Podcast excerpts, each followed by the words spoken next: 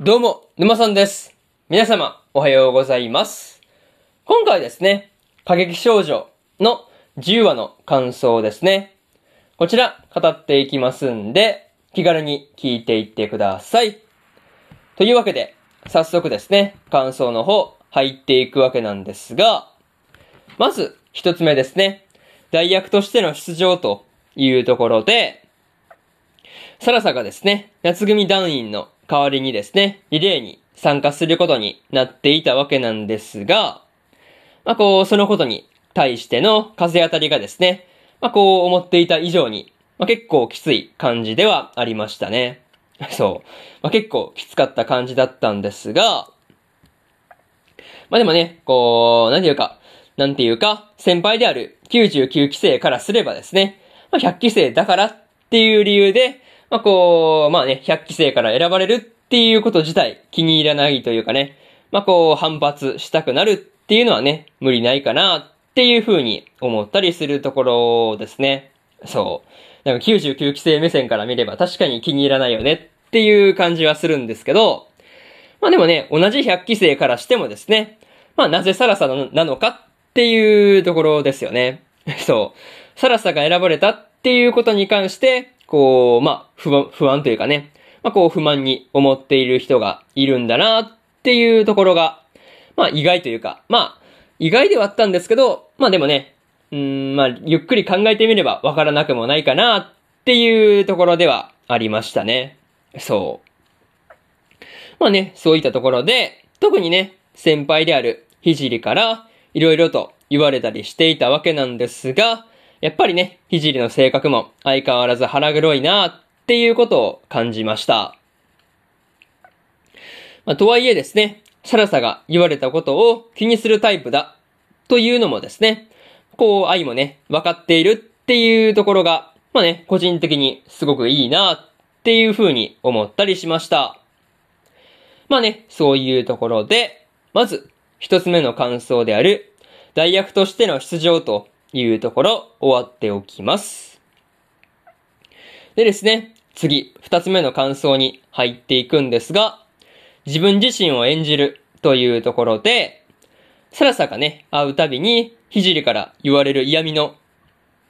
内容ですね、まあこう、意外とこう、気にしている感じがあったんですが、まあね、さとみとりさからの言葉でですね、無事に、こう、いつもの、まあ調子にというかね、まあそういうところに戻ることができたっていうのは、本当に良かったですというところで、またね、こう、サラサが、ひじりから言われたことを気にしているからっていうところで、まあこう、ひじりにね、嫌味を言うのをやめるようにっていう風に言いに行くリサがですね、やっぱりかっこいいなっていうことをですね、感じたりしました。そう。なかなかね、後輩のために動ける先輩ってかっこいいなっていう話で、まあ他にもね、こう、サラサにカツを入れるっていうところとかはね、なんていうか、そういうところ全部含めてですね、まあこう、リサはいい先輩だなっていうところが、いや、本当にね、よく伝わってくるというか、まあ面倒見のいい姉御肌というかね、なんかそういうところが伝わってくる話ではありましたね。そう。なんかそういうところが感じられた話なんですが、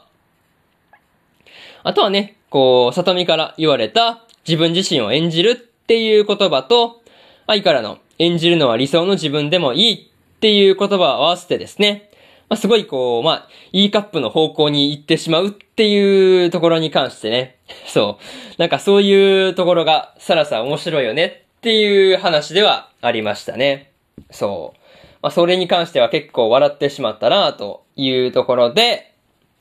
二つ目の感想である、自分自身を演じるというところ、終わっておきます。でですね、次、三つ目の感想にね、入っていくわけなんですが、三つ目の感想はですね、客が求めるものをというところですね。サラサがリレー、リレーの時にですね、まあこう、里見とぶつかってしまうっていう、まあ、ちょっとしたトラブルが起こっていたわけなんですが、まあこの時にですね、こう、客が、客が求めているものは何なのかっていうところを考えて、まあそっちを、まあこう、勝利することよりも優先するっていうことができたというところですね。いや、これに関しては本当にすごいなっていうことをね、思ったりしました。まあなかなかね、いや、ほんとこう、転倒したこと自体、ハプニングだったわけなんですが、まあそこからね、サラサが、こう、愛の言葉から自分のすべき行動をね、考えて、しかもこう、動きをね、まあ実行するっていう点に関して、いや、冗談抜きですごいなっていう、その、ところを感じたんですけど、まあ、アドリブ、なんていうんだね、こう、まあ状況のその対処能力がすげえなっていう話ですよね。まあざっくり言うと。まあね、そういうところで、まあ、特にね、こう、まあ、サラサからの視線を見てですね、察してくれた、里見のおかげでもね、今回のことに関しては、まあ、おかげでもあったわけなんですが、まあ、視線だけでね、コミュニケーションがある程度成立したからこそ、切り抜けられたんだろうな、っていう風なことを感じたりしました。またね、遅れてしまったサラサと、里見の次の奏者のね、二人も、こう、まあ、奏者の二人もですね、手を繋いでゴールをしているっていうところが、まあ、すごいね、なんとも微笑ましい光景ではあったな、というところですね。そういうところで、三つ目の感想である、客が求めるものをというところ、終わっておきます。でですね、最後にというパートに入っていくんですが、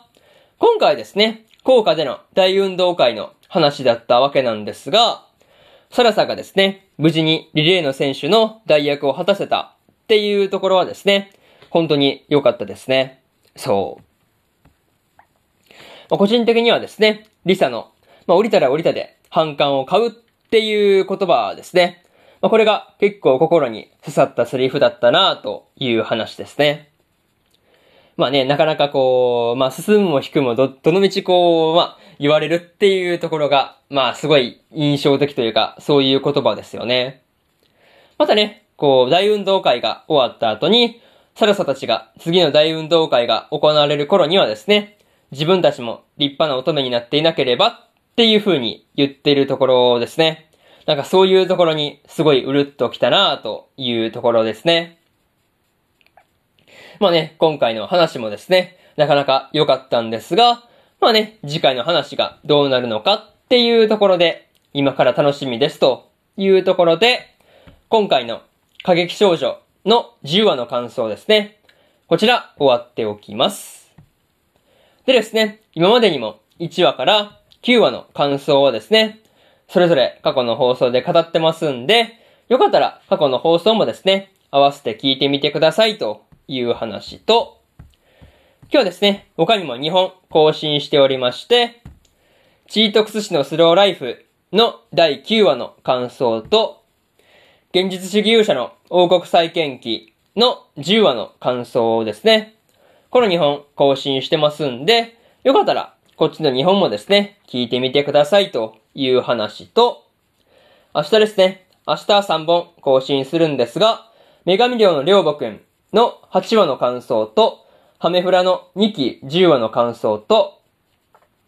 えー、そしてですね、テンスラ2期の21話の感想をですね。この3本更新しますんで、えー、明日もですね、ラジオの方聞きに来てもらえると、ものすごく嬉しいですというところで、本日3本目のラジオの方終わっておきます。以上、沼さんでした。それでは次回の放送でお会いしましょう。それじゃあまたねバイバイ